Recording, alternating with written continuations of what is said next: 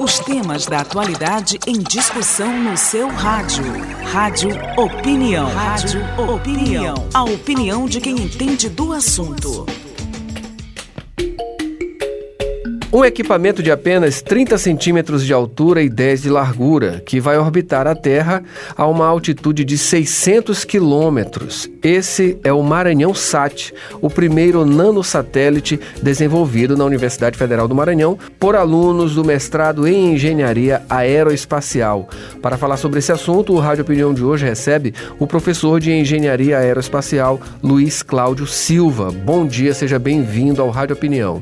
Bom dia, Adalberto. Bom dia, ouvintes. Maravilha falar sobre toda essa tecnologia. Na verdade, o CLA abriu aí uh, uma vastidão de possibilidades, né?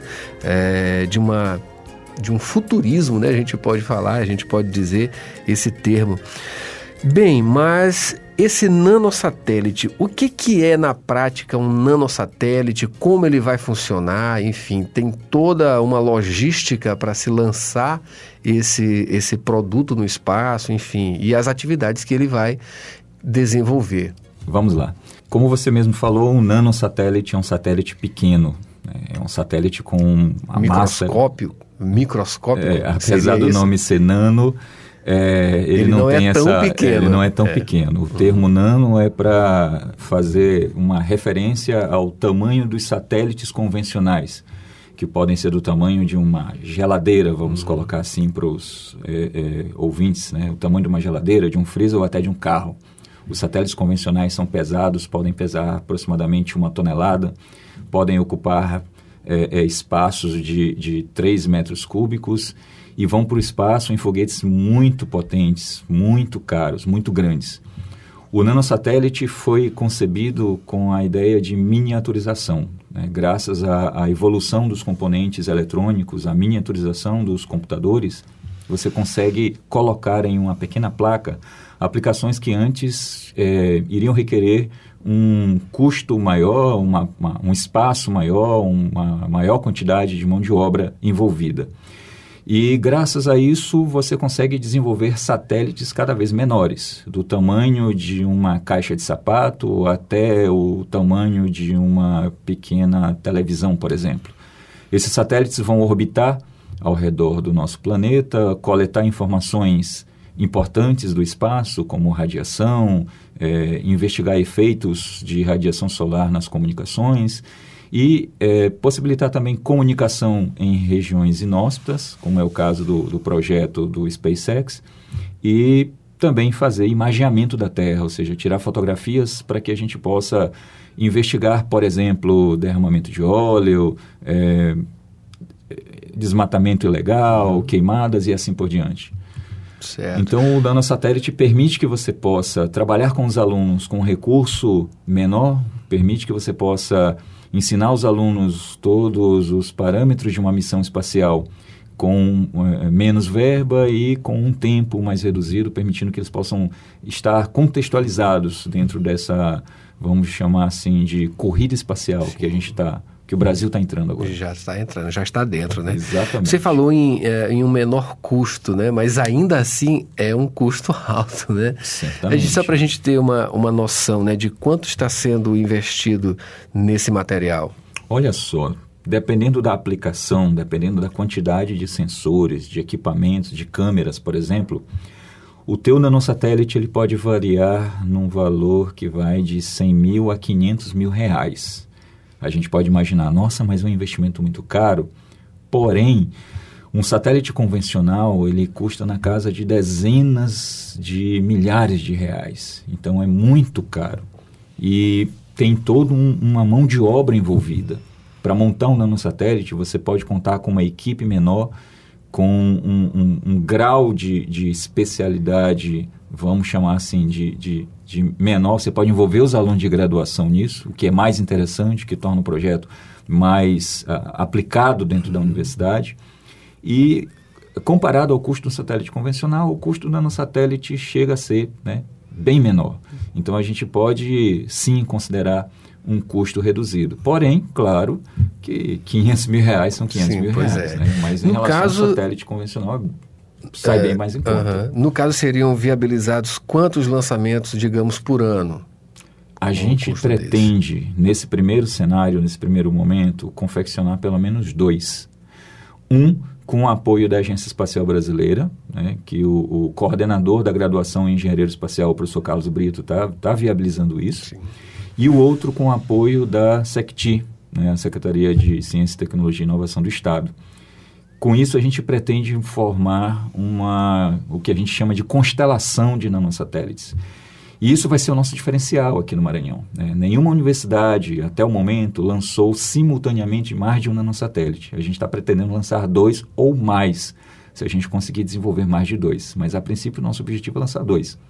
Esses dois nanosatélites lançados simultaneamente vão participar de forma coordenada na missão para a qual eles estão sendo desenvolvidos, vão poder se comunicar, vão poder enviar dados, mais dados coletados no espaço para a Terra e assim a gente vai poder desenvolver pesquisas cada vez mais bem elaboradas, mais avançadas. Estamos recebendo no Rádio Opinião de hoje o professor de Engenharia Aeroespacial Luiz Cláudio Silva. Ele fala sobre a construção do primeiro nanosatélite desenvolvido na Universidade Federal do Maranhão.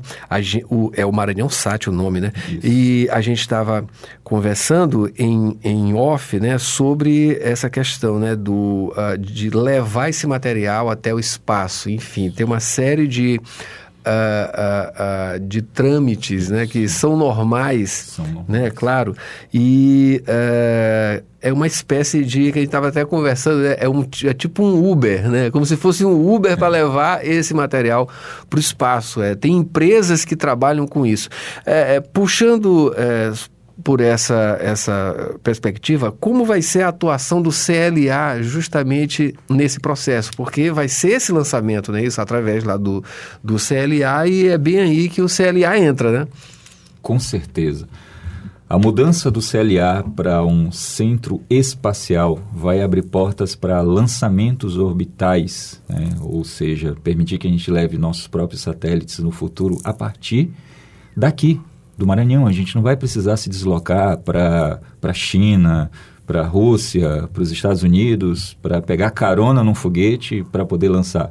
Futuramente nós teremos tecnologia, teremos logística, teremos mão de obra para poder fazer esse lançamento aqui mesmo no Maranhão.